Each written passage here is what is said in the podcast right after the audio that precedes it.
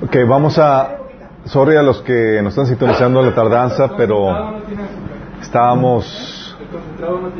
Generalmente tenemos preguntas y comentarios al final, pero comenzamos con comentarios y una charla muy amena al inicio. Pero bueno, vamos a comenzar ya. Amado Padre Celestial, te damos tantas gracias, Señor, por tu presencia en medio nuestro, Señor, y sobre nuestras vidas, Padre. Gracias, Señor, porque eres tú el que nos capacitas y nos enseñas, Señor, y nos da el poder para poder vivir como tú demandas de nosotros, Señor. Padre, queremos pedirte que hables a través de mí, Señor, cubras mis deficiencias, que tu Espíritu se mueva trayendo revelación y entendimiento al corazón de las personas que están aquí presentes y las que nos sintonizan, Padre. Bendícenos, Señor, por medio de tu palabra, tu presencia en nombre de Jesús. Amén. Ok, chicos, ya vamos en la tercera sesión. Eh, que son 17. ¿Ya son 17? No me acuerdo. Mira, seguramente Sí. no, no, no, no, no, no espero añadirle mucho, no o nada, pero eh, sí, son unas 17 sesiones. Pero es importante, chicos, todo esto, sí. Estamos viendo formación pastoral y vamos a ver cómo impartir la paternidad espiritual, pero vamos a hacer un pequeño repaso. Sí, en la primera sesión que hablamos de la necesidad de los padres, hay necesidad de padres espirituales, ¿se acuerdan? Tenemos la necesidad, porque hay gente sin pastor, habíamos platicado, ¿se acuerdan? Van a la iglesia, pero no son pastoreados. El pastor ni los conoce ni ellos conocen a su pastor. Sí.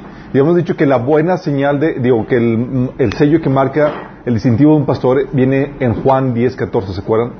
El pastor conoce a sus ovejas y las ovejas lo conocen. Oye, que mi pastor no me conoce, no es tu pastor. Oye, no conozco, tu, no conozco a mi pastor, no es tu pastor.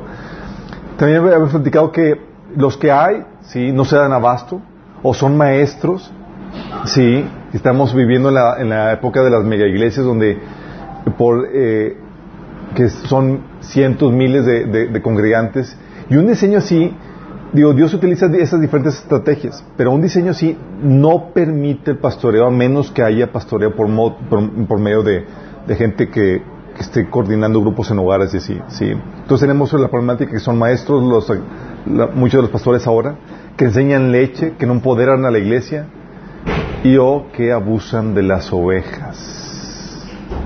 Estamos haciendo el repaso. Bienvenidos, bienvenidos. Y teníamos, habíamos, habíamos visto en la primera sesión que para evangelizar efectivamente tenemos que discipular, ¿se acuerdan? Oye, ¿quiero evangelizar? Sí, pero eso conlleva un discipulado. Chale, ok, bueno, entonces tenemos que discipular. Sí. Porque es sencillo, ¿no? Así como que te evangelizo y, que, y, y te despacho a alguien más. Y oye, pero para discipular, ¿qué crees? Tienes que desarrollar tu liderazgo espiritual. Es decir, tienes que desarrollar tu paternidad espiritual. El mandato eh, de ir y hacer discípulos es un mandato de, de, crianza espiritual.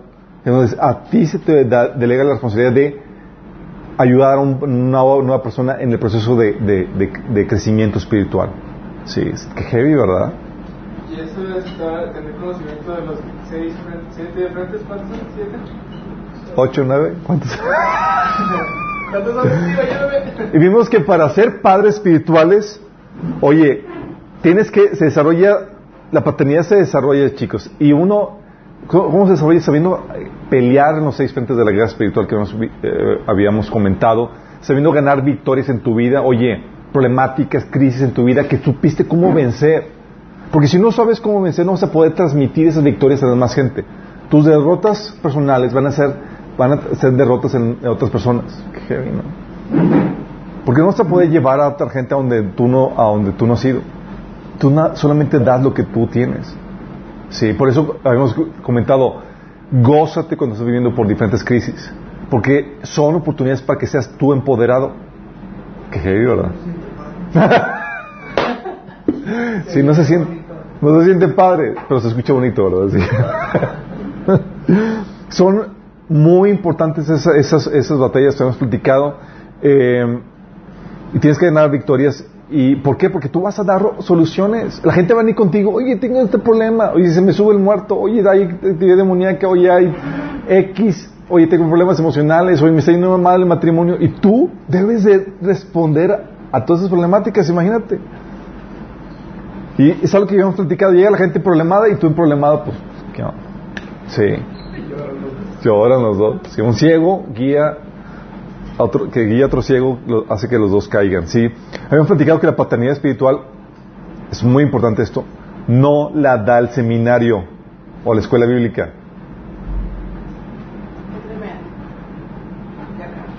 Es decir, tu título académico delante de Dios viene a ser nada si no has forjado el proceso de crecimiento y madurez espiritual como persona.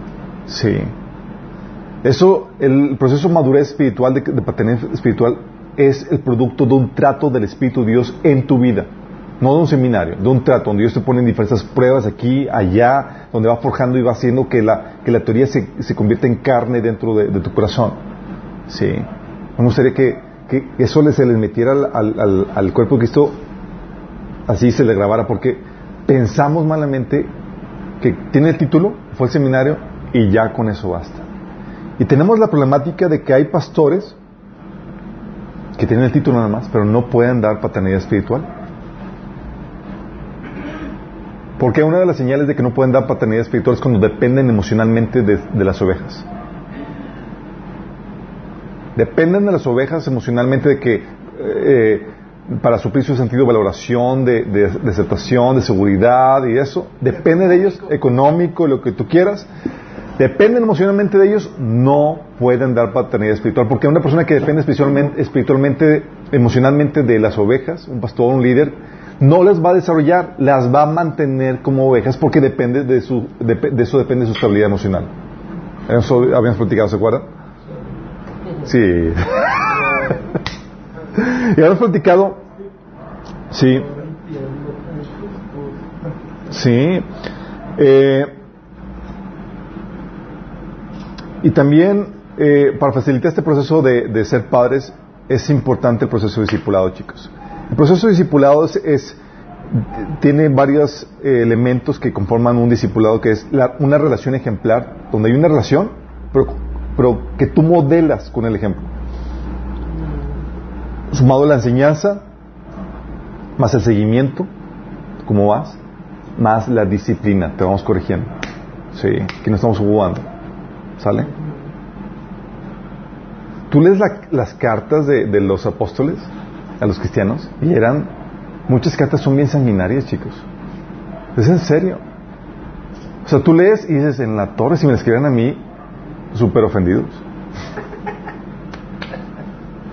sí o sea Pablo a, los Gálatas Gálatas insensatos oh, su mecha. Te imaginas que te dijeran Charlie insensato qué onda idiota oh, sí o este o Santiago los a lo, a, de que adúlteros y bla bla porque o sea, eran cartas muy, sí, eran, eran, son muy fuertes, sí.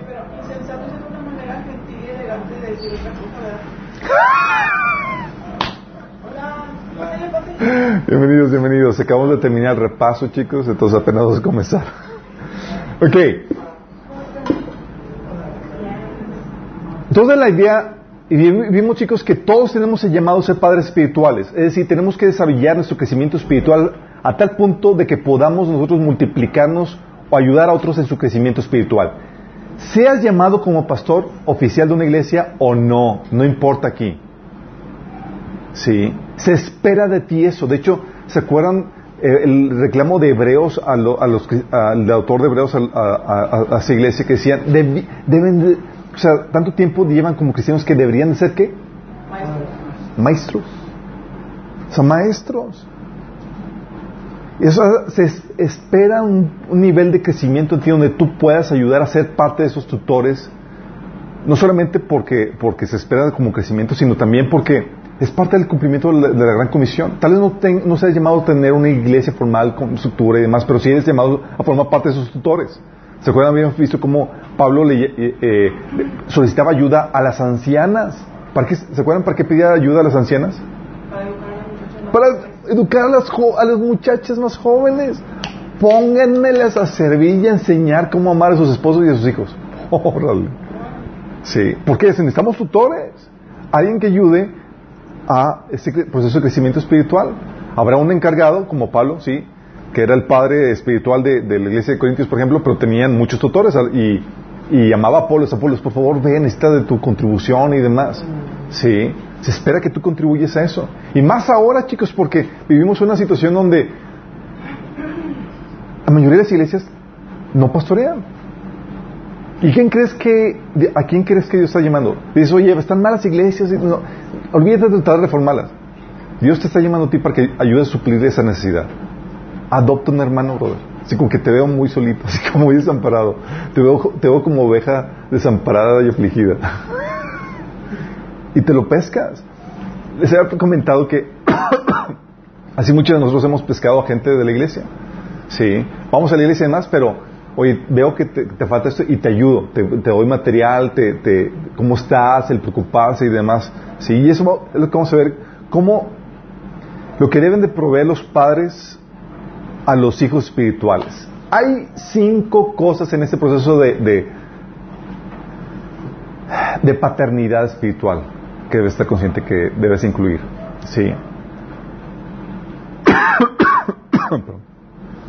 ¿Qué es lo que debe de, incluir este proceso de crianza espiritual? Uno, debe incluir alimento, alimento espiritual. Sí. Debes de alimentar la persona. Ahorita vamos a ver los detalles de eso. Amor.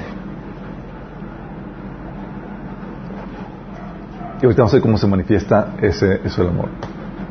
Disciplina. Sí. Compañerismo y trabajo. Son cinco elementos que son importantísimos para poder propiciar el desarrollo el crecimiento espiritual. Vamos a ver cada uno de ellos. ¿Sale?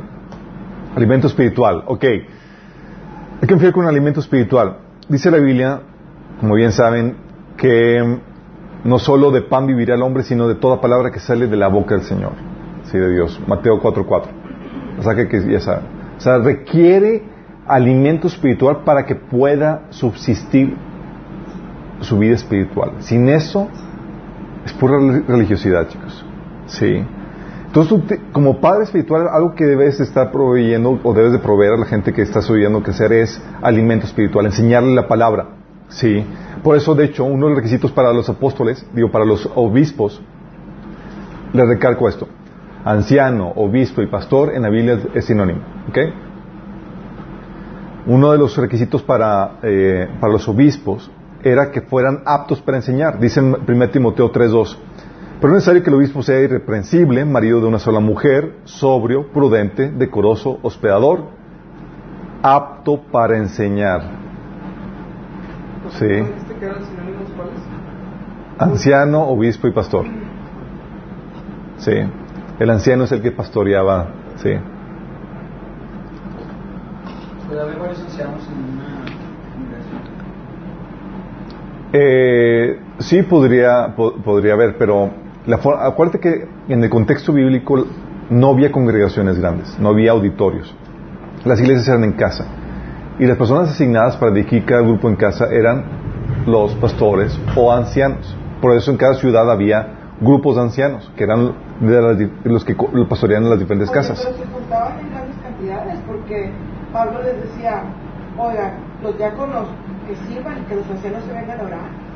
Porque acuérdate que lo que hacía Pablo es que evangelizaban la ciudad y se, y se nombraban los líderes de cada, de cada casa, de cada iglesia en casa. Pues sí, pero, pero no era tan casita, porque en ese, en, ese, en ese pasaje Pablo les decía, oiga, quiero que los ancianos nos dediquemos a orar y que vengan los diáconos a atender. Lo que pasa, acuérdense chicos, que en ese, en ese entonces, aunque se congregaban en casa, se relacionaban todos mutuamente, era como una red de iglesias lo que estaba pastoreando Pablo. ¿sí? Por eso Pablo en Efesios eh, ordenaba o nombraban ancianos en plural. ¿sí? Y había este, diáconos que ayudaban a una o varias iglesias en la administración o gestión de iglesias. ¿Se de muchos en algún lugar? históricamente la primera iglesia que fue grande y todo eso fue construida con el Imperio Romano. Antes eran puras casas. Y era cuando se convirtieron en los 3000 lo, lo que hicieron fue una colecta pro templo para construir su primer edificio. No, no, no había, los 3.000 que se convirtieron en el primero y luego los 5.000 que se convirtieron después, todos a casas. Por eso había montones de ancianos en la iglesia. Era como que tenían concentración de ancianos, por ejemplo, cuando iban al concilio estaban todos los ancianos de, en Jerusalén, y entre ellos los que nombraron fue los hermanos de, de la carne de Jesús. Pero todos a trabajar en casa. Una de las casas, una de las, de las iglesias en casa en Jerusalén era la casa de Marcos. Sí. Pero había muchas casas. Entonces la conversión de 3 no fue así un, una predicación a... a- Sí, fue, fue eh, en, eh, públicamente en la calle, pero las metieron en casas, por eso dice que se congregaban, se congregaban en casa, en, en- en las casas, sí. Y el- en el templo era para compartir el evangelio, a la- era un trabajo evangelístico, pero la, la, la economía, el trabajo de pastoreo era en casas, sí. Es interesante cómo nos de- hemos desviado de a, a esa dinámica, pero ese trabajo en casas o ese pastoreo en casas es lo que permitía que, que hubiera esa familiaridad necesaria para poder generar ese pastoreo, porque te conozco, o sea, tú no puedes entrar a una casa nada más así por Juan por tu casa. Así como que, no, pues quién eres, preséntate, cómo estás, bla, bla, bla, sí. Y Eso- por eso tenían tanto éxito, ¿no? Porque dicen que los religiosos de su época decían que estaban trastornando As- todo Jerusalén. ¿no? Así es, y también por eso entiendes que, que Pedro iba que casa por casa. No porque estaba la familia viviendo ahí, era porque iban a las reuniones de casa, eran redadas a las reuniones de... Iban a supervisar.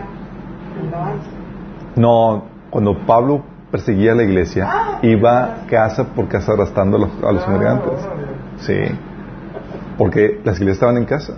Sí. ¿vamos entendiendo? Entonces tienes que proveer la enseñanza de la palabra, por eso el apóstol, digo, los obispos o los pastores tienen que tener como ca- característica debe ser apto para enseñar. Eso es muy importante, chicos. O sea, tú no... Mucha gente le dice que el pastor es el, el que está con la persona acompañándola. Sí, pero no puede quedarse con eso. Sí que dicen, ponen la analogía de que, oye, te caes en un pozo y llega el profeta y lo que te dice es que te da, te da palabra y te dice que tú vas a salir, toda la cosa, y el pastor que hace es que te sal- sal- salte contigo para estar contigo en el pozo. No, chicos, también te enseña. Es en serio. Te sales. No, en serio, te enseña. ¿Por qué? Eh, mira, yo recuerdo, me tocó en varias iglesias donde existía una, una eh, pastor de jóvenes, en donde en la enseñanza pésimo Una iglesia, ¿no? en la iglesia, pastor de jóvenes. Es muy cariñoso con todos, muy preocupado por ti y toda la cosa. Pero llegabas y esas pre- predicaciones en donde no aprendías nada. Era comenzaba con una temática, eh, divagaba y, y no entendiste nada. Y. Sí, era tremenda. Sí, era. O simplemente no enseñaba nada. Sí. A los que, saben mi trayectoria podrán ahí atar cabos. Pero. Pero es en serio, tienes que tener algo que enseñar, tienes que dar, sí. Por eso no es como que, ah, te, te pongo por nada más, ¿por qué? Porque tienes, tienes alguna capacitación, tienes algo para enseñar, claro, debes de tener. Por eso también, una de las, de las consignas de Pablo a Timoteo, que lo puso como pastor en la iglesia de Éfesos, 1 Timoteo 4:13 dice, entre tanto voy, ocúpate en la lectura, la exhortación y la enseñanza. Oye, en lo que tanto voy, o sea, ocúpate eso, ¿por qué? Porque necesitamos alguien que esté haciendo eso en lo que, tan- en lo que yo lo hago, ¿sí? También dice 1 Timoteo 5, 17, dice, los ancianos cumplen bien su los ancianos que cumplen bi- bien su función deberían ser respetados y bien remunerados. Oye, fíjate lo que, fíjate, estamos hablando de, de la, de la ciudad de Éfeso, porque pa- este, porque Pablo estaba, eh, Timoteo estaba pastoreando o estructurando la iglesia en Éfeso, pero eran- estructuraba iglesias en casa. Entonces había muchos pastores, ¿sí?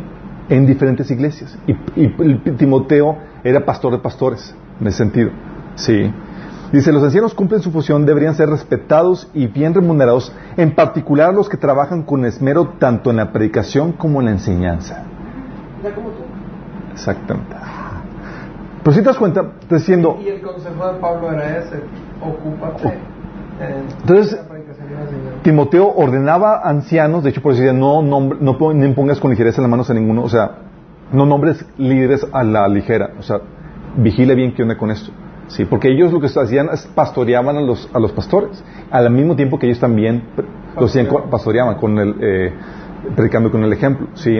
En Tito 1.9 dice, eh, le dice Pablo a, a Tito que lo puso, lo dejó en Creta para que ordenara ancianos y pusiera en orden lo que él, lo que no, lo que dejó pendiente. Dice, deben, y hablando de los ancianos, dicen, deben apegarse a la palabra fiel según la enseñanza que recibió, de modo que también pueda exhortar a otros con la sana doctrina y refutar a los que se opongan. O sea, debes de tener conocimiento para que puedas enseñar y refutar. Y hasta te dice que debes, parte de la labor del pastor es aprender a refutar, imagínate. Sí, a los que se opongan. Qué heavy, ¿no? ¿Cómo le dice convencer a los que se oponen? Qué grueso, ¿no? Hechos 6, 4 dice, ¿se acuerdan cuando los apóstoles estaban, eh, que fungían como ancianos en la, en la iglesia de, Jerusalén? Dice, eh, estaban teniendo problemáticas con la distribución de la mesa. Y dice los, apóstoles, ya, suficiente. Sea, se nombren a diáconos que ayuden con eso para que nosotros, ¿qué dice? Dice, eh, entonces nosotros los apóstoles podremos dedicar nuestro tiempo a la oración y la enseñanza de la palabra. Es crucial eso. O sea, no, no solamente voy a estar contigo para estar ahí acompañándote, es no, te estoy, tengo que enseñar, estás en un proceso de crianza, tienes que te- obtener conocimiento. ¿Sí? Por eso, chicos, los pastores que toman en serio su función, típicamente van a estar detrás de la gente. Obtén conocimiento, obtén conocimiento. ¿Cómo vas con el, discipulado? ¿Qué- ¿Cómo vas con esto? ¿Sabes qué? ¿Por qué estás en un proceso de crianza? O sea, ves a una persona y ve a una persona que requiere conocimiento que está en proceso de madurez. Necesitas madurar, necesitas crecer. ¿Sí? Pero va, por orden. ¿Sí? Primero, lechita. Y luego alimento sólido.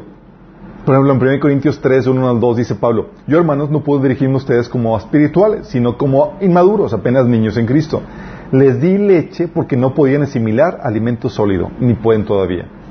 Fíjate cómo hay un tipo de enseñanza, es, ok, si te voy a dar una enseñanza, pero va por orden. ¿Qué le vas a dar primero a una persona? Leche. Tú debes saber qué temas o qué tipo de enseñanza es leche. Porque dice Hebreo, ¿no? De que lo básico, Esos son los rudimentos. rudimentos. Sí. Les dice a ellos hermanos, pero son carnales. O sea, la gente convertida que aún vive en la carne. Eran judíos. eran recién convertidos que, que todavía no renovan su mente y están en ese proceso. Cuando llegas a Cristo, no se espera que tengas la, el- el- la madurez de un cristiano de años. Vas, vas comenzando como un, un bebé. Y la diferencia entre un cristiano que recién comienza y, un, y uno, un no cristiano, a veces no, no se ve ni- ninguna diferencia porque está apenas comenzando. Tiene, piensa todavía eh, de forma carnal, desea cosas carnales y tiene muchas cosas que cambiar. Sí. Pero tú sabes que es cristiano porque va avanzando en su crecimiento. Si ya llevas años y sigues igual, mi chavo, prueba si estás en la fe. Sí. Señal de que no has nacido de nuevo. Sí. De hecho, 1 Pedro 2, 2 dice, hablando también de los recién nacidos, dice, como bebés recién nacidos, deseen con ganas la leche espiritual pura para que crezcan a una experiencia plena de salvación. Pidan a gritos ese alimento nutritivo. Entonces tú recién nacido, es, se espera que pidas a gritos ese recién nacido. Y tú, como padre espiritual, no le vas a dar cuestiones acá muy complejas, chicos. Sí. Se espera que le des lo que necesita ahorita en su caminar cristiano. ¿Qué, qué le darían ustedes, conociendo ya algunas temáticas que hemos visto?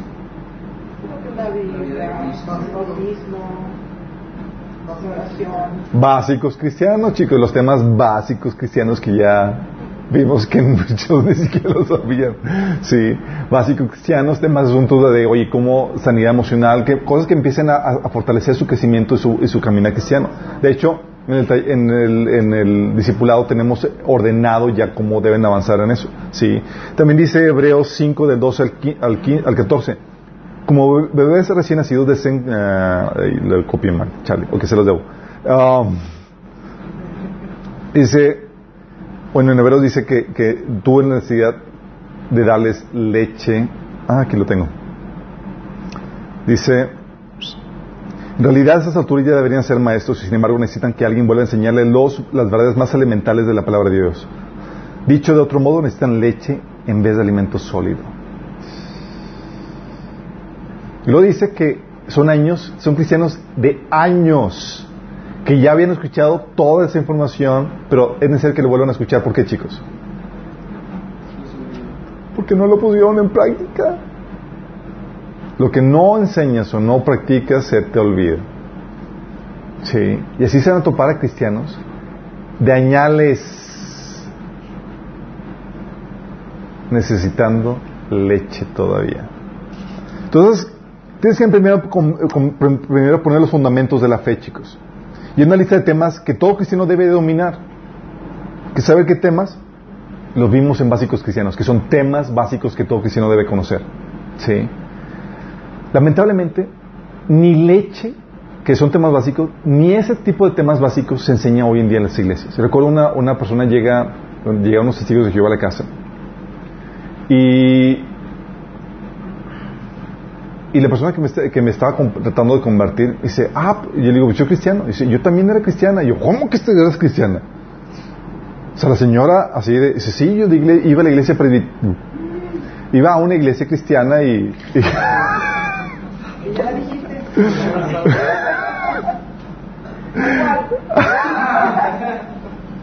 y yo, ¿cómo que eres cristiana? Dice, pero si, oye, la deidad de Cristo es algo básico, dice, nunca me lo enseñaron. Ay, Dios. No, pues también hay gente que se tarda en aprender. de la casa y los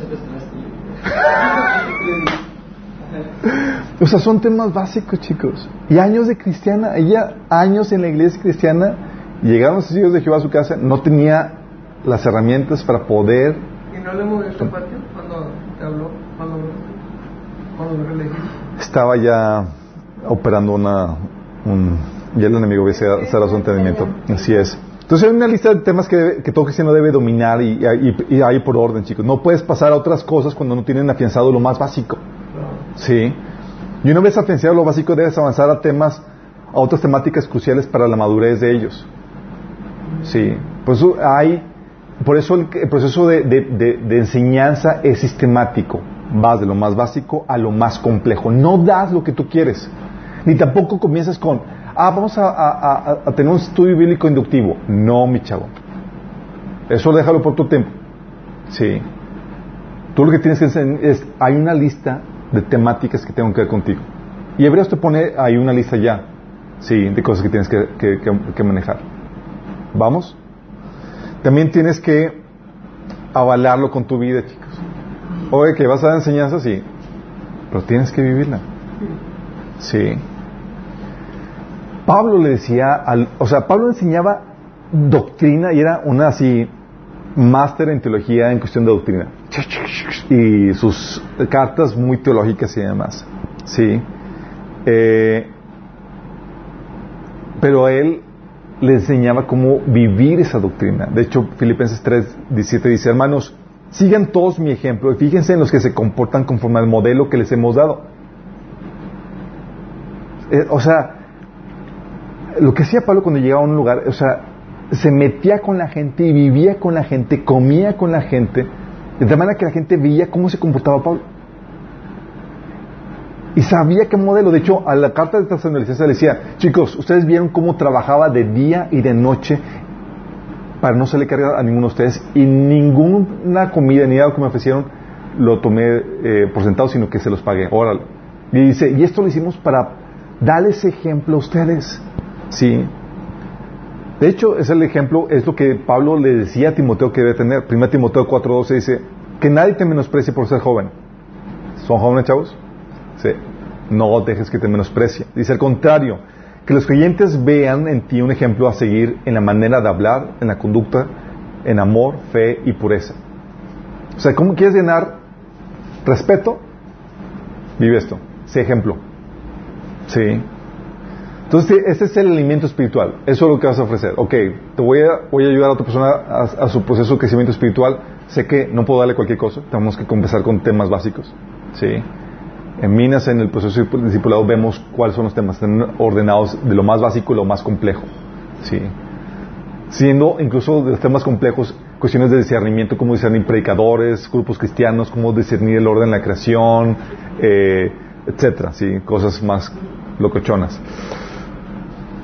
Segunda cosa, amor, ok, vas a dar la enseñanza, pero también vas a dar el amor.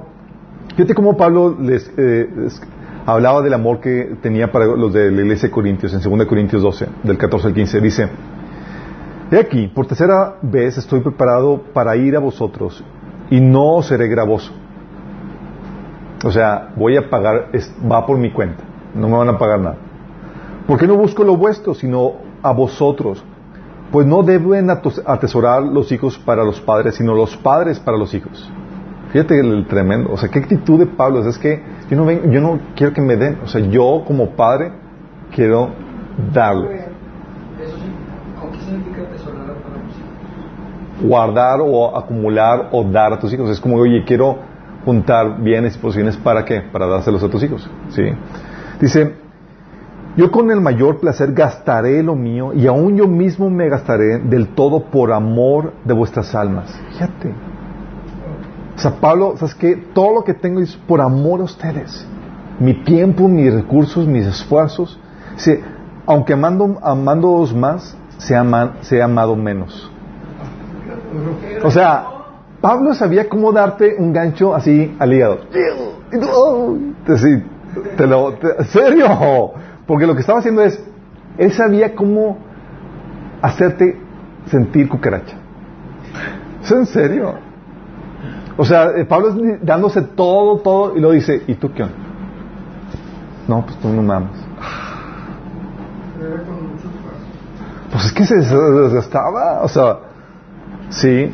¿Y cómo ves, cómo se manifiesta el amor? Primero buscan, buscando el, el beneficio de las ovejas, como acabamos de leer, sí. Que dice, de buena gana gastaré todo lo que tengo y este, yo mismo me desgastaré del todo por ustedes, sí. Buscando el beneficio de las ovejas. Es aquí donde se convierte el abuso, chicos. Porque el, cierto, el pastor tiene derecho a recibir, pero hay pastores que, que no buscan el beneficio de las ovejas, sino buscan primero su beneficio a costa de las ovejas. Y eso es donde se comete el abuso. Sí. Dice 2 Corintios 12, 9 12 y 19, todo lo que hacemos, queridos amigos, es para fortalecerlos. En otra versión dice, es para su edificación. O sea, está trabajando arduamente Pablo y es por ellos, para su beneficio, para su edificación, para fortalecerlos. Entonces, el amor se manifiesta en esto, en buscando el beneficio de las ovejas. Y eso también se manifiesta no solamente en, en esa actitud, sino en el cuidado, en el seguimiento. ¿Cómo estás?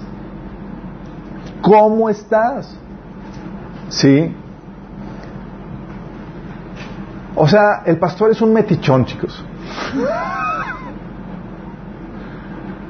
Es que onda contigo, hace un buen que no te veo, ¿cómo vas en tu caminar? ¿Qué onda con esto? Sí. Dice 1 Tesalonicenses 3.5. Acuérdense que Pablo predicó, estuvo tres fines de semana compartiendo a la iglesia de Tesalonicenses. Nada más imagínate, fundó una iglesia en tres semanas. Qué heavy, ¿no? Y luego los dejó, ahí se ven chicos. y lo único que compartió Pablo en esas tres semanas fue, fue profecía bíblica. ¿sí? Tú lo puedes ver porque Pablo hace referencia a que ya les había enseñado eh, todas esas cuestiones proféticas a, esa iglesia. Dice en, en 1 Tesalonicenses 3.5, hace una referencia a que Pablo les compartió, se fue, y que estaba angustiado porque vino persecución a la iglesia de a esa iglesia que acaba de fundar. Dice en ese pasaje, por lo cual también yo no pude soportarlo más. Envié para informarme de vuestra fe. No sé que os hubiese tentado el tentador y que nuestro trabajo resultase en vano. Le dijo, ¿sabes qué? Estos... Estaba angustiado Pablo porque dice, ¿habrán sobrevivido la prueba? ¿Habrá quedado iglesia después de la, toda la persecución? Pues estaba preocupado por ellos. Sí. 2 Corintios 11, 28 también ves a Pablo diciendo, y como si fuera poco, cada día pesa sobre mí la preocupación por todas las iglesias. ¿Vivía Pablo preocupado? Lee sus cartas y vas a ver que llegaba incluso a la, a histeria Pablo. Sí, lo preocupado y lo... Sí. Dice eh, 2 Corintios 11.3, pero temo que, hablando de preocupado por la iglesia de Corintios, dice, pero temo que como la serpiente con su astucia engañó a Eva, vuestros sentidos sean de alguna manera extraviados de la sincera fidelidad a Cristo. Pablo preocupado por, para que la iglesia de Corintios permaneciera fiel a él. Sí. Galatas 4 a 11, Pablo decía a la iglesia de Galatas, temo por ustedes, que tal vez me haya estado esforzando en vano. O sea, todo lo que invertí en ustedes y nomás no, pues no se, no se realizó. Galatas 4, 19 dice, queridos hijos, por quienes vuelvo a sufrir dolores de parto hasta que Cristo sea formado en ustedes. Estos, estos chicos de sufrir dolores de parto no solamente es para las mujeres. es para los padres espirituales porque duele típicamente los niños chicos en su inmadurez en su necedad tienden a ser muy cabezones. Es verdad sí. Y Pablo menciona esta esta saludez esta necedad esas fallas y demás. Es como que ay o sea duele esto hasta que o sea no voy a estar satisfecho hasta que ya puedan dar a luz en sus vidas la imagen de Jesús formado en ustedes. Según Corintios 12, 21 dice, Pablo, temo que a volver a visitarlos, Dios me humille delante de ustedes y que tenga que llorar por muchos que han pecado desde hace, desde, desde hace algún tiempo, pero no han querido, no, no se han arrepentido de la impureza, de la inmoralidad sexual y de los vicios que se han entregado.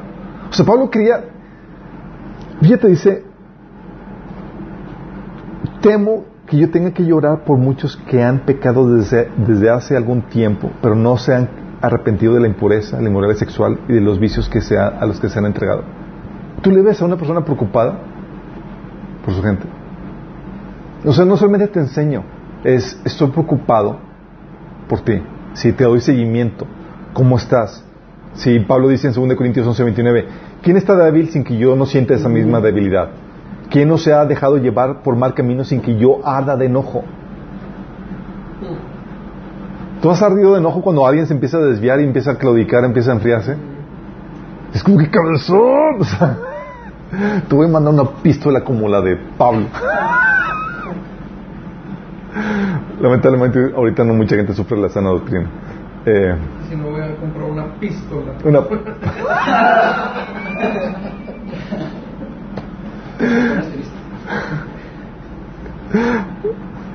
También se manifiesta en el ayudar, chicos. Aparte del amor que, mostraban los apóstoles, no solamente te, busco tu beneficio, no solamente te doy seguimiento en tu vida, en tu crecimiento espiritual, sino que también te ayudo en lo que, en lo que se pueda. ¿sí? Algo que, que, que, hacían los apóstoles, por ejemplo, era que recolectaban ofrenda para ayudar a los pobres en otras iglesias. En Romanos 15, 26, por ejemplo, habla acerca de la recolección que estaba juntando Pablo de las iglesias de Macedonia y de Acaya para los pobres en Jerusalén. O por ejemplo en, en Timoteo 5 del 3 al en 1 Timoteo 5 del 3 al 16 habla de Pablo toda la orden de instrucción para poder ayudar a las viudas. Porque era parte de ayuda, de, oye, no solamente me, me, preocupo por ti, te doy seguimiento, sino en la medida posible te ayudo incluso económicamente.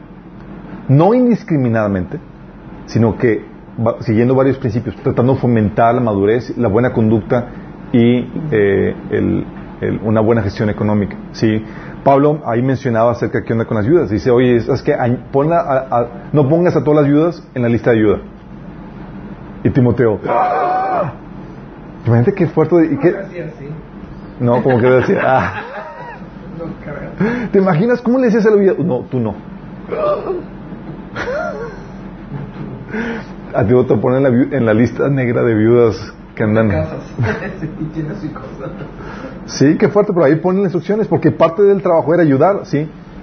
De hecho, en Hechos capítulo 2, ¿cuál capítulo 2? Capítulo 5, del 34 al 35 dice, Así que no había entre ellos ningún necesitado, porque todos los que poseían heredades o casas los vendían y traían el precio de lo vendido y lo ponían a los pies de los apóstoles y se repartía cada uno según su necesidad. ¿Te imaginas? Qué grueso. ¿Te imaginas a cristianos? O sea, era tal el amor que no podían tolerar ver a un hermano necesitado sin que, oh, yo sí tengo, tengo varios terrenitos y, pues este hermano no tiene ni siquiera que comer ni dónde quedarse muerto.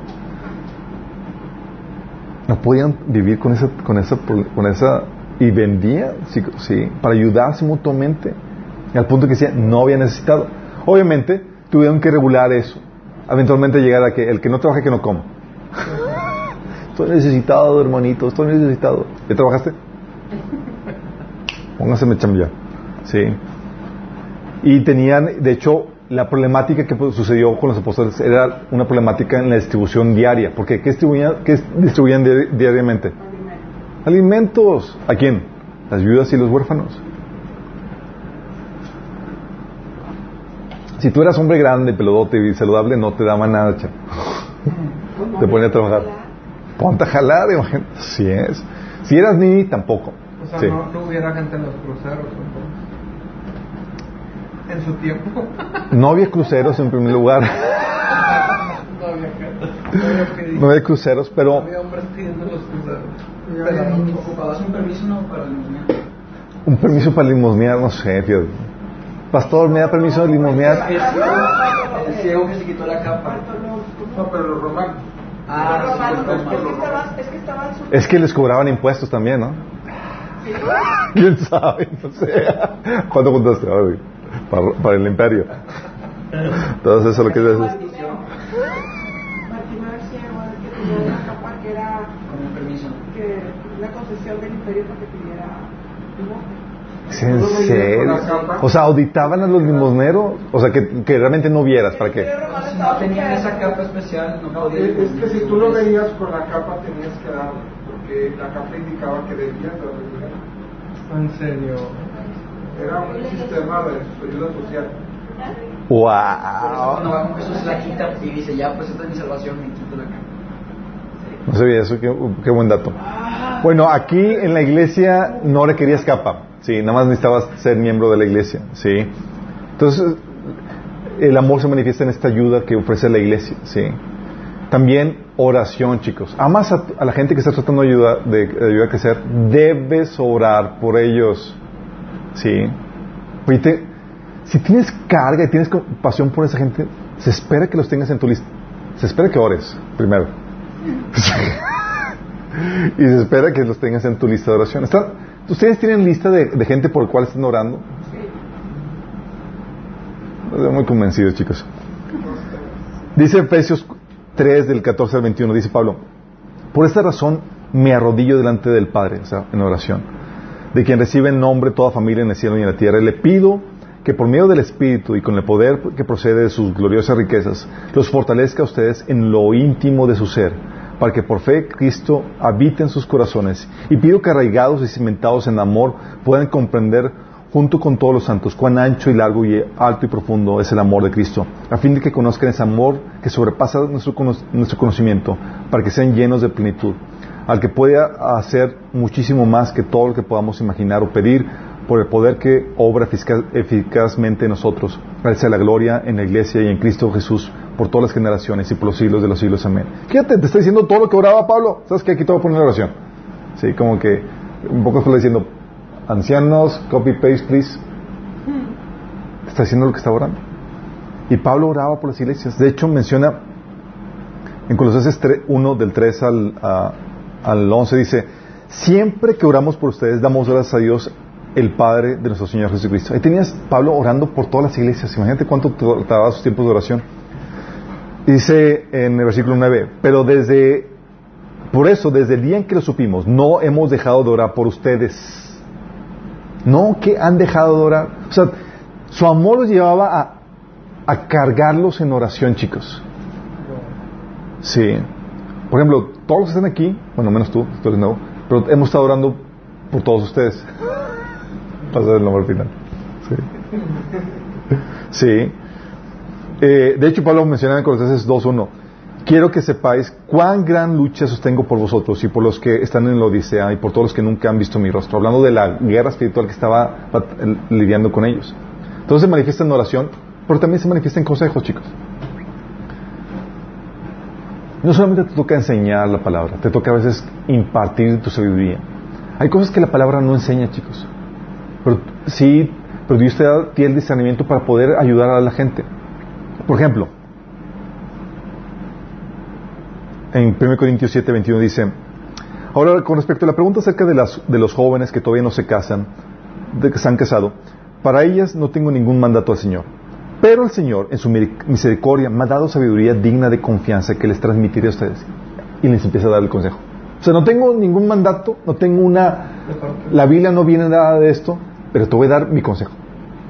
Sí.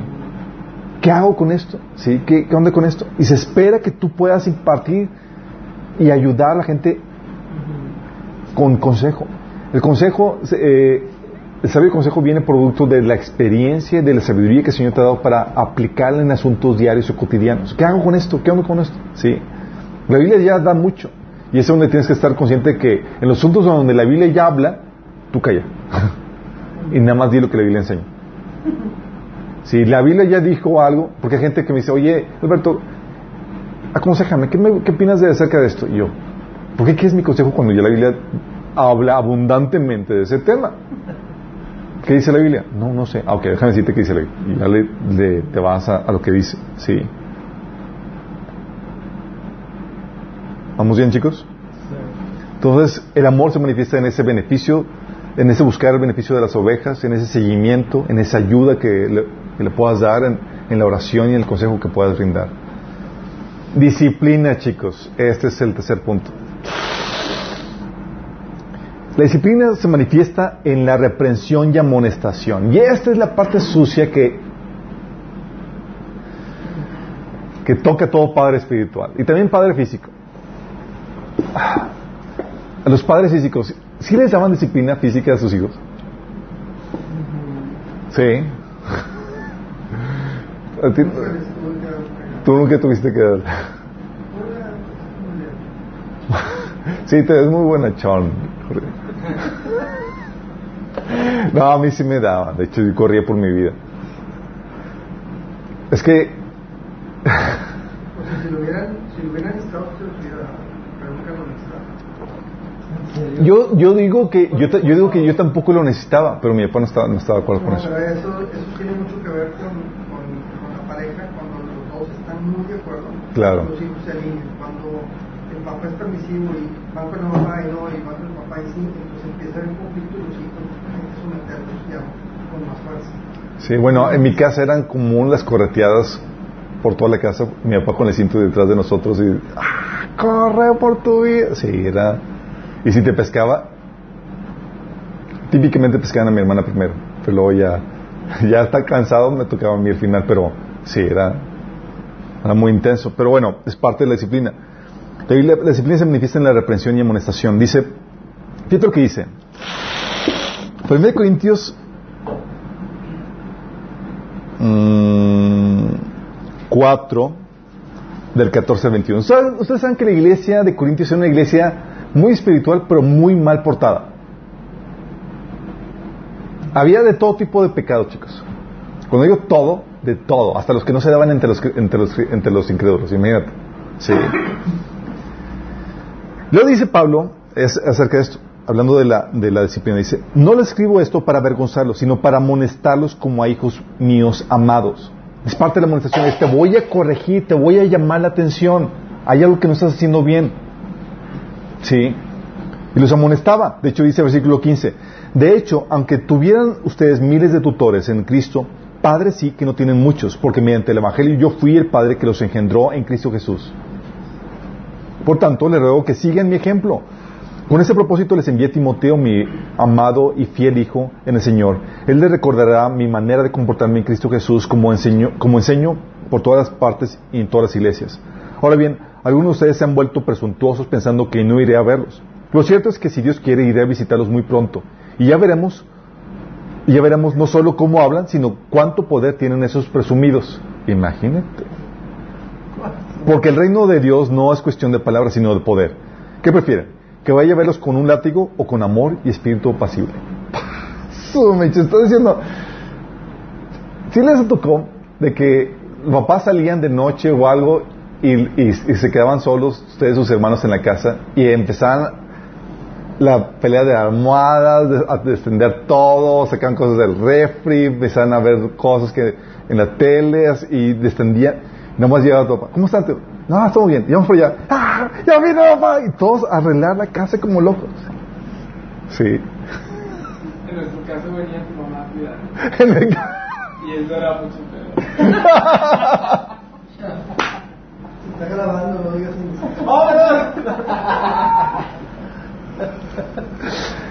Era, chicos, y recuerdo, así me pasaba que salía mi papá de, de, cenas de noche y demás, y nosotros hacíamos así, nos chiqueamos, empezamos a poner plomitas que no debíamos comer, así, y todo regado. La, ya decían, ya viene, ya, ¿cómo vamos? Ah, vamos, estamos bien, ya vamos por allá. Colgamos y era histeria total, tratando de poner la casa como estaba antes de que comenzara el. El bueno, algo sí está sucediendo. Si Pablo está diciendo, hey, Ahí voy. ahí voy. ¿Voy con látigo o voy con amor y espíritu pasible? ¿Qué onda? Pon la casa en orden. Sí. ¿Por qué? Porque eso es lo que hace el Padre. El Padre lo que hace es te va a jalar la, la, la- o sea, te va a incomodar. Sí. Te va a reprender, te va a molestar. Segundo Timoteo 4.2 dice, te encarezco delante de Dios y delante del Señor Jesucristo, que juzgará a vivos y a muertos en su manifestación y en su reino, que, versículo 2, prediques la palabra, que insistas a tiempo y fuera de tiempo, redarguye, reprende, exhorta con toda paciencia y doctrina.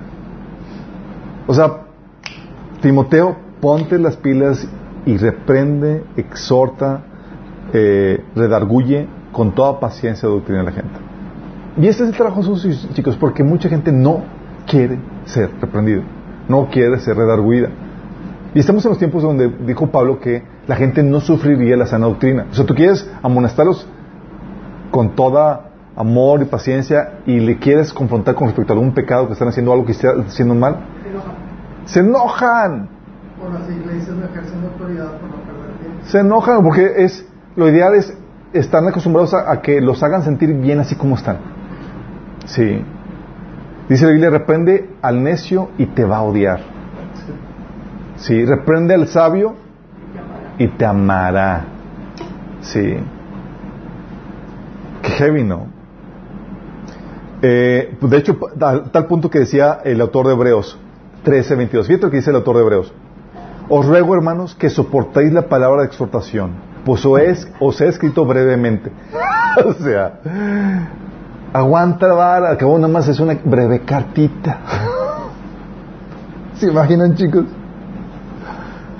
Porque algo que hacían y a lo que estaban acostumbrados a hacer los, los- la gente que, que daba crianza espiritual en esos tiempos era la exhortación y era severa. De hecho, Pablo le decía a Tito, hablando de los cretenses, que son glotones, eh, flojos, malabestias, dice, por eso repréndelos severamente. Qué fuerte, ¿no? Entonces viene, es la reprensión, la amonestación, también es la corrección, la disciplina. Sí. O sea, te, es, te, voy te vamos a corregir. Según de, Corintios 12, del 20 al 20 21, dice, pues temo que como, cu- cuando vaya, no me gustará lo que encuentre y que a ustedes no les gustará mi reacción. Siento gente la, la amenaza sutil de, de- de- de Pablo. O sea, temo que va a haber bronca. Sí. Dice, temo que cuando vaya no me gustará lo que encuentre y que a ustedes no les gustará mi reacción. temo que cuando encuentre, que encontraré peleas, celos, enojo, egoísmo, calumnias, chisme, arrogancia y conducta desordenada. Así que tengo miedo de que cuando vaya de nuevo Dios me humille ante ustedes y quedaré entristecido porque varios de ustedes no han abandonado sus viejos pecados. No se han arrepentido de su impureza, de su inmoralidad sexual, del intenso deseo por los placeres sensuales. O sea, si algo tenía Pablo es que los tenían cortos, chicos. No daba pie para flojear ni, ni, a- ni bajar la guardia. ¿Te imaginas? Ahorita así como así, tienes un convertido y es con, con pincitas, ¿cómo, le, ¿cómo lo exhorto? Pero apar- aparte, todo lo que dice ahí muestra que los conocía y que se metía a fondo con ellos. No era un típico pastor de ahora que no sabe ni qué onda con las ovejas Claro. y que de repente hay un escándalo y el que al último se entera es el pastor cuando debería de conocerlos perfectamente como a hijos. Así es, así es. Es por eso, chicos, que el modelo que hace que opere, que funcione bien es el modelo íntimo de, de iglesia en casa, porque es aquí no se conoce, ¿sí? Y aún así se batalla, imagínense. ¿Y qué, y qué castigo les pod- le podría poner el Padre Espiritual, chicos? Oye, no se quieren comportar bien, siguen, quieren persistir en su, en su pecado. ¿Qué castigo le podría dar? ¿Vara? la espada, como el gobierno. Cadena perpetua, la Santa Inquisición cristiana. ¿Diez padres nuestros? Diez padres nuestros. Aumentar el diezmo, digo la ofrenda. Es que tú, hermano, porque andas en pecado, doble porción de. Ya, bye. Lo que tenían, chicos, para, para sancionar o para castigar era la excomunión. Eso lo vimos en el tema de la iglesia. Wow. Sí. Cuando el hermano persistía en, eh, en el pecado, el líder lo que decía es que no se junten con el pecador. Dice 1 Corintios 5:11, no os juntéis con ninguno que llamándose hermano fuere y menciona la lista de pecados. Sí, era para que se sienta mal, se vergüence su conducta. Sí. De hecho, cuando está persistiendo así, decía Pablo, de que expulsen al malvado de entre ustedes. ¿Es la excomunión? O sea, expulsaban a la iglesia. Acuérdense que la iglesia, chicos, es una. Es un. Es de membresía cerrada, chicos. No cualquiera forma parte de la iglesia local. ¿Quiénes forman parte de la iglesia local? Los que han hecho la profesión de fe y están decidiendo caminar en ese camino de santificación que el Señor nos ha metido todos. ¿Sale? Fíjense, fíjense la, la tremenda reprensión que Pablo les, les da a los de la iglesia de Corintios en 1 Corintios 13. Es uno de, de, de, los capítulos así de te voy a enalguear ahorita que llegue. O sea, dice, esta es la tercera vez que los visito. Como dicen las escrituras, los hechos de cada uno, de cada caso, deben ser establecidos por el testimonio de dos o tres testigos. Pablo iba con la idea de, de sentarse, juzgar y a dar disciplina, chicos. Si ya puse sobre aviso a los que andan en pecado, andan pecado, andan en pecado, cuando estuve ahí durante mi segunda visita. O sea, les advirtió, chicos, voy a venir otra vez. Ahí es que si te encuentro, me doy cuenta si no. Ahora les advierto de nuevo a ellos y a todos los demás, tal como lo hice antes, que la próxima vez no tendré compasión de ellos. ¿Te imaginas, chicos? ¿Estás seguro que tú no irías a la iglesia de Pablo?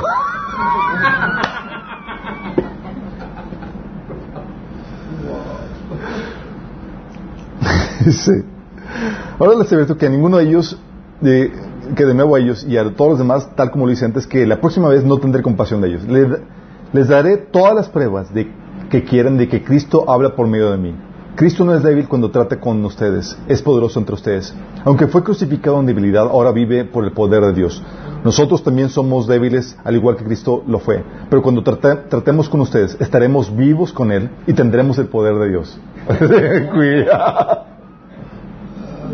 ¿Sí entendiendo el tono con el que está hablando? Sí. Dice, examínense para saber si su fe es genuina. Pruébense a sí mismos. Sin duda saben que Cristo está en ustedes. De no ser así, ustedes han reprobado el examen de la fe genuina. Al poner esa prueba, espero que reconozcan que nosotros no hemos reprobado el examen de la autoridad apostólica. Pedimos a Dios en oración que ustedes no hagan lo malo a rechazar nuestra corrección. Espero que no sea necesario demostrar nuestra autoridad cuando lleguemos. Hagan lo correcto antes de nuestra llegada, aun si eso hace que parezca que no hemos demostrado nuestra autoridad. Pues no podemos oponernos a la verdad, más bien siempre debemos defender la verdad. Nos alegramos de parecer débiles si esto ayuda a mostrar que ustedes en realidad son fuertes. Nuestra oración es que lleguen a ser maduros. Les escribo todo esto antes de ir a verlos con la esperanza de no tener que tratarlos con severidad cuando finalmente llegue. Pues mi deseo es usar la, mi deseo es usar la autoridad que, que el Señor me ha dado para fortalecerlos, no para destruirlos. ¿Qué tal, chicos? ¿Tú irías a la iglesia de Corintios? bajo la transmisión. Eso es lo que hace, la corrección, la disciplina. Y reprendía severamente es parte de, sí, es parte de la paternidad. Y también lo que hacía el líder es, parte de esta disciplina es, establecía un orden en el grupo que estaba dirigiendo. Sí. Él estableció un orden en cuanto, por ejemplo, cómo se debe llevar la reunión. 1 Corintios 11:34 dice, eh, empieza a marcar todas las, las, las, instrucciones en cuanto a cómo debe llevarse la Santa Cena. ¿Se acuerda que estaba viendo abusos?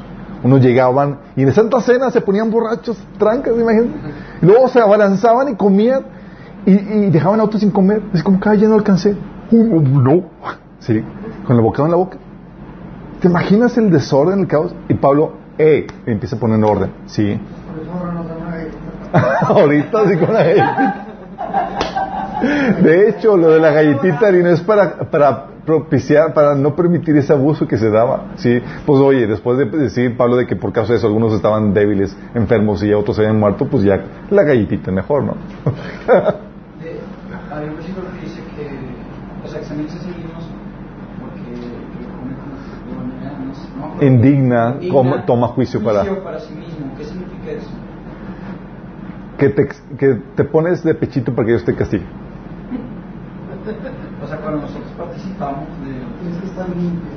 Cuando estás tomando, te lo estás tomando desordenadamente, de que trabajándote, emborrachándote o no dejando de comer, o estás viviendo en pecado y aún así decides tomarlo sin ponerte cuentas primero con el Señor, traes juicio de Dios sobre ti. Tienes, estás cometiendo un pecado, pecado flagrante. Sabes que la estás regando y como quiera vas a tomar la santa. Por eso, por eso típicamente se, se invita a que la gente se ponga cuentas antes de la Santa Cena. No queremos que, se, que caigan ahí, que caiga un rayo y... Ups, el hermano andaba en pecado. ¿Mande? Sí, digo, y no eh, durmiendo en sentido eh, Total. total, digo, sí. Eh, es un neofeminismo. ¿Mande? En ese momento. ¿Mande? Les concedían la vida eterna. Les concedían, que decir, ¿quiénes con esos señores? Bueno, eh, ponía eso, de hecho Pablo en 1 Corintios 14 también hablaba del orden del culto en cuanto, en cuanto a la participación de todos. Le decía, hágase todo decentemente y con orden, porque parte de lo que establece el líder, el padre espiritual es pone orden, sí. Es parte de lo que tiene que hacer. También pone orden en cuanto a la administración del dinero. Sí. Dice en 1 Corintios 16, 1, a- Pablo decía cuándo debían, debían ser las colectas y cómo se debían de manejar. Sí. Eh, en 1 Timoteo capítulo 5 mencionaba a quién se de- debía ayudar con el dinero, qué viudas sí, qué viudas no. Mencionaba que, oye, si tiene eh, familiares creyentes, que los mantengan los- sus familiares creyentes. Y si no, han apostatado de la fe. Sí. E incluso ponía orden al staff administrat- al staff de, al equipo de, eh, servidores. Pablo ponía, eh, eh, daba, ponía los requisitos de los obispos, de los diáconos, 1 Timoteo capítulo 3, Tito capítulo 1, sí, y delegaba y ponía funciones para los que estaban sus colaboradores. Sí, de hecho, de hecho dice 1 Timoteo 1.3, cuando partí en Macedonia te rogué que te quedaras en, en Éfeso y que frenaras a esas personas cuyas enseñanzas son contrarias a la verdad. O sea, te estoy delegando ya tareas. O Tito 1.5 que dice, por esta causa te dejé en Creta para que corrigieses lo deficiente y establecieras ancianos en cada ciudad. Qué genial. ¿Se imaginan? Entonces tienes que establecer disciplina. Chicos, esta parte es la menos agradable dentro de la función de paternidad espiritual. ¿Alguien aquí lo ha corregido? ¿Algún líder? ¿Le ha dado ya su pao pao? ¿Qué tal? ¿Cómo reaccionaron? ¿Les gustó? ¿Le dieron gracias? Ya, gracias. gracias. Me dieron una ofrenda. Estaban O sea, me corrigieron. y me corrieron. Me quedé con cara de chis. Y luego ya como que... Cuando llegué a mi casa, como que se me bajó el enojo y dije,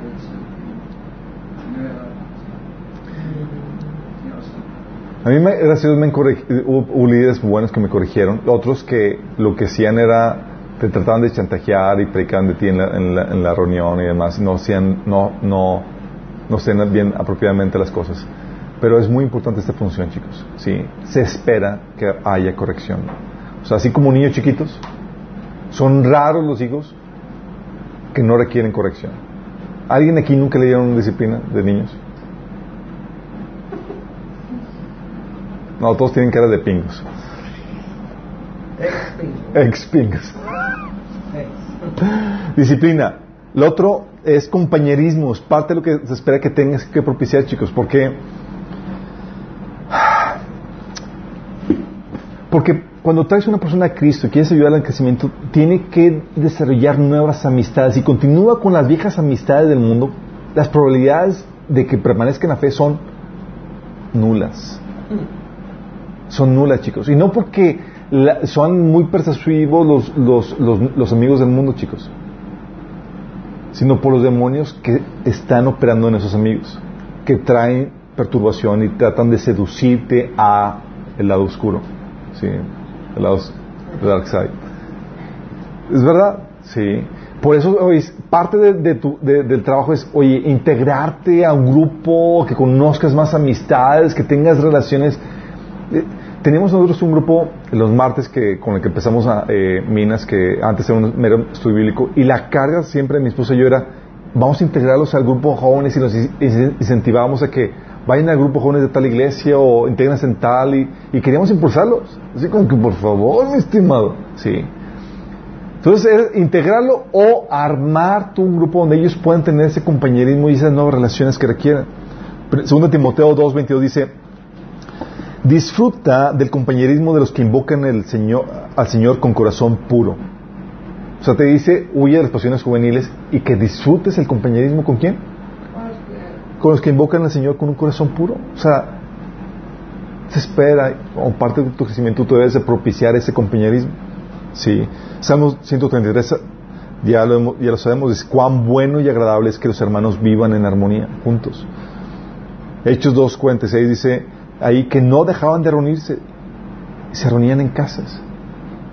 Mateo 18, 19, 22, 20, Jesús decía, fomentando esta unidad, este, este congregarse, decía, si dos se ponen de acuerdo, porque ya sabía que tendemos a ser muy egoístas en nuestra reunión. Yo desde mi casa. Hay poder cuando te reúnes. En la oración y en el compañerismo. Es más, donde dos o tres se reúnen en mi nombre, ahí estoy yo. Sí. Y las personas que están, que, que, que- las personas que han pasado son problemas de perturbación o actividad demoníaca, sienten la, la, la, la, la presencia de Dios cuando hay una congregación, chicos. Sí. Porque estamos sensibilizados espiritualmente. Porque se, o sea, estás un, es, como somos como carbones encendidos que juntarse se aviva la llama, se, se- se siente la presencia, la unción de Dios ahí, sí.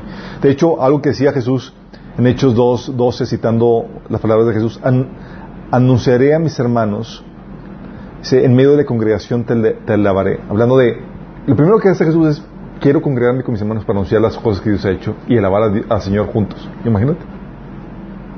Lo primero. Hebreos 10, 25 dice, ya lo conocen, no dejen de congregarse. ¿Sí? O, ¿quién es la familia de, de Jesús? Nosotros, mi madre, mi hermano. Sí. Oye, tu mamá te habla afuera. ¿O no has visitado tu mamá? ¿Quién es mi mamá? Sí. Por eso se habla de que le damos prioridad mayormente a los de la familia de la fe. Qué heavy, chicos. ¿Por qué? Porque somos... Resulta que la, la, la familia espiritual es la que va a durar para siempre, chicos. La física,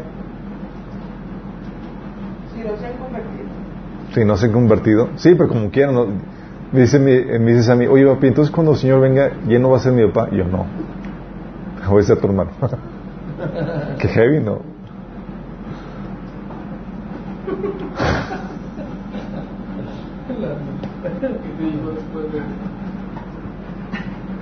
De que, brother. ¿Qué te dijo? Pues vayamos practicando. Eres mi hermano, ¿ok?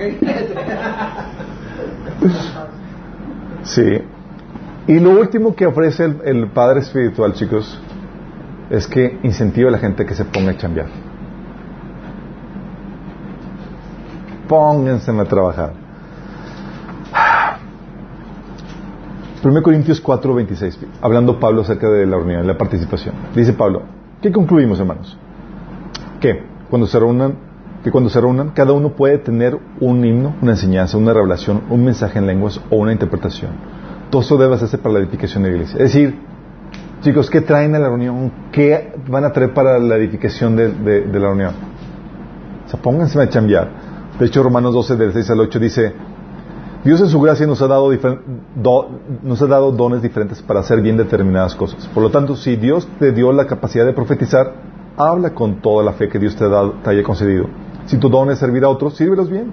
Si eres maestro, enseña bien. Si tu don es- consiste en animar a otros, anímalos. Si tu don es dar, hazlo con generosidad. En pocas palabras, si tienes un don, ponlo a funcionar. La exhortación de Pablo.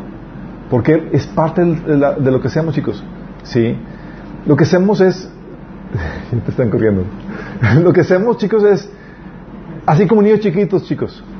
¿Qué haces con el niño chiquito? O sea, le enseñas ya a que, a que se involucre con las actividades de la casa. Tú no le tiendes la cama, espera que no, no le tiendes la cama toda, la- toda su vida. Espera que no, a que, a que le llevas un proceso donde a que él se ponga las pilas y empiece a hacer las cosas por, por sí mismo. Sí. De hecho dice Román, dice 1 Timoteo 3.1, hablando, fíjate, fíjate lo que dice, si alguno aspira a ocupar el cargo de anciano en la iglesia, desea una posición ho- honorable. ¿Sabes qué está diciendo aquí Pablo? Hey chicos, hay vacantes disponibles de anciano. hay vacantes disponibles. ¿Alguien aspira? Sí. O sea, puedes levantar la mano. Hay trabajo, hay chamba que hacer. Segundo Pedro 2, del 8 al 11, ¿saben?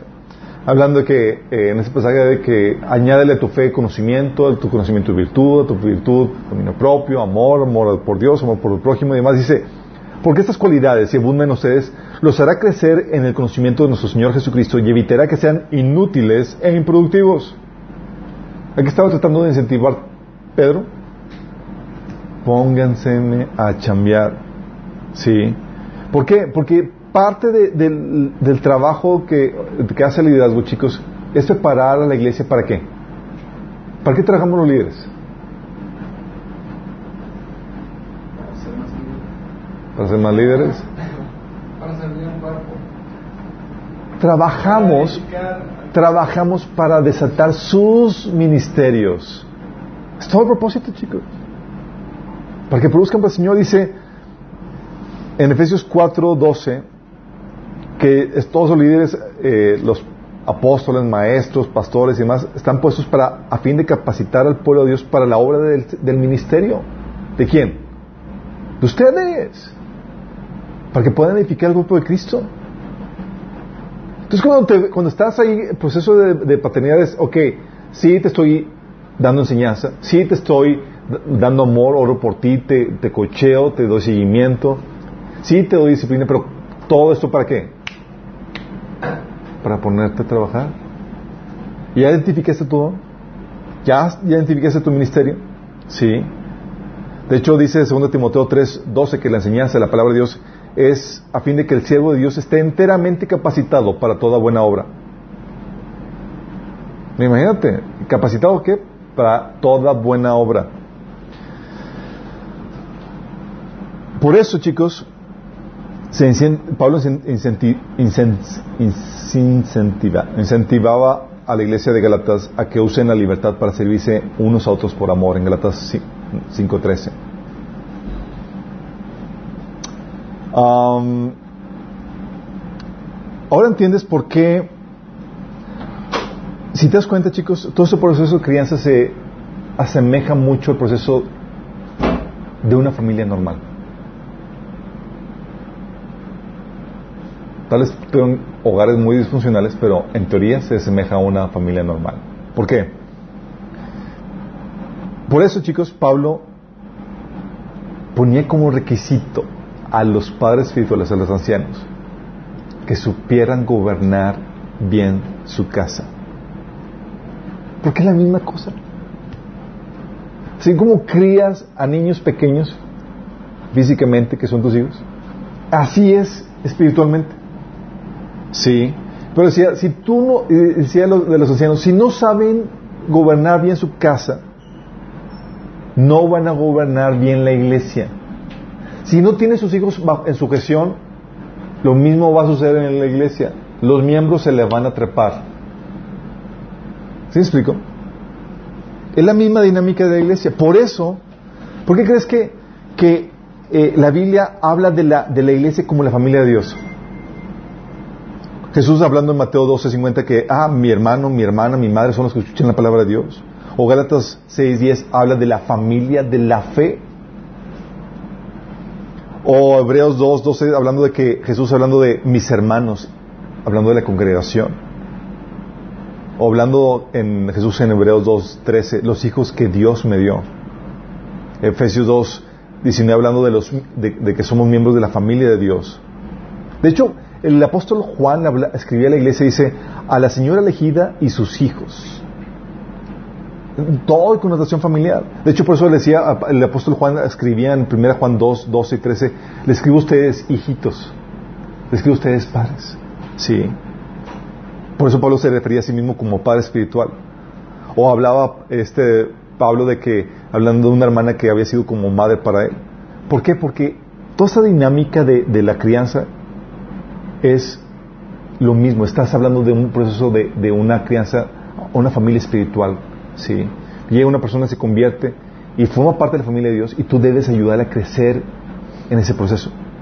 Y tú como mayor, mayor espiritualmente, o eres el pastor, el que está discipulando, o eres la persona que está discipulando, sí. Si, eso, si eres de una iglesia, de una mega iglesia, y tú lo estás discipulando, tú eres su pastor. Y si es una iglesia pequeña, tú eres parte de los tutores que debe ayudar en ese crecimiento. Y te vas a topar con las problemáticas normales. ¿Qué problemáticas normales te topas en un proceso de crianza con hijos, con niños pequeños? Inmadurez, rebeldía, flojera, que son inútiles y sin fruto. ¿Sí o no? Lo mismo que los padres. Como que ya entendiste tu cama. No. Lo mismo, chicos. Sí. Por eso la misión y la meta de el Padre espiritual, chicos. Pablo decía, el celo que siento por ustedes proviene de Dios porque tiene un celo, tiene una visión de lo que quiere lograr con, los hijos espirituales y tú debes de tenerla también. Uno es su madurez que Cristo se ha forjado en ellos. Dice Gálatas 4:19, oh hijos queridos, siento como si hubiera sufrido dolores de parto por ustedes y seguirán hasta que Cristo se forme por completo en sus vidas. O 2 Corintios 13:9, nuestra oración es que lleguen a ser maduros. Es la intención, que lleguen a madurez. Sí. Dice, amados hermanos, 2 Corintios 13, 11, termino mi carta con estas palabras. Estén alegres, crezcan hasta alcanzar la madurez. La otra visión que tenía Pablo para sus hijos espirituales es presentarlos como una virgen pura para Cristo. Vaya que, era una...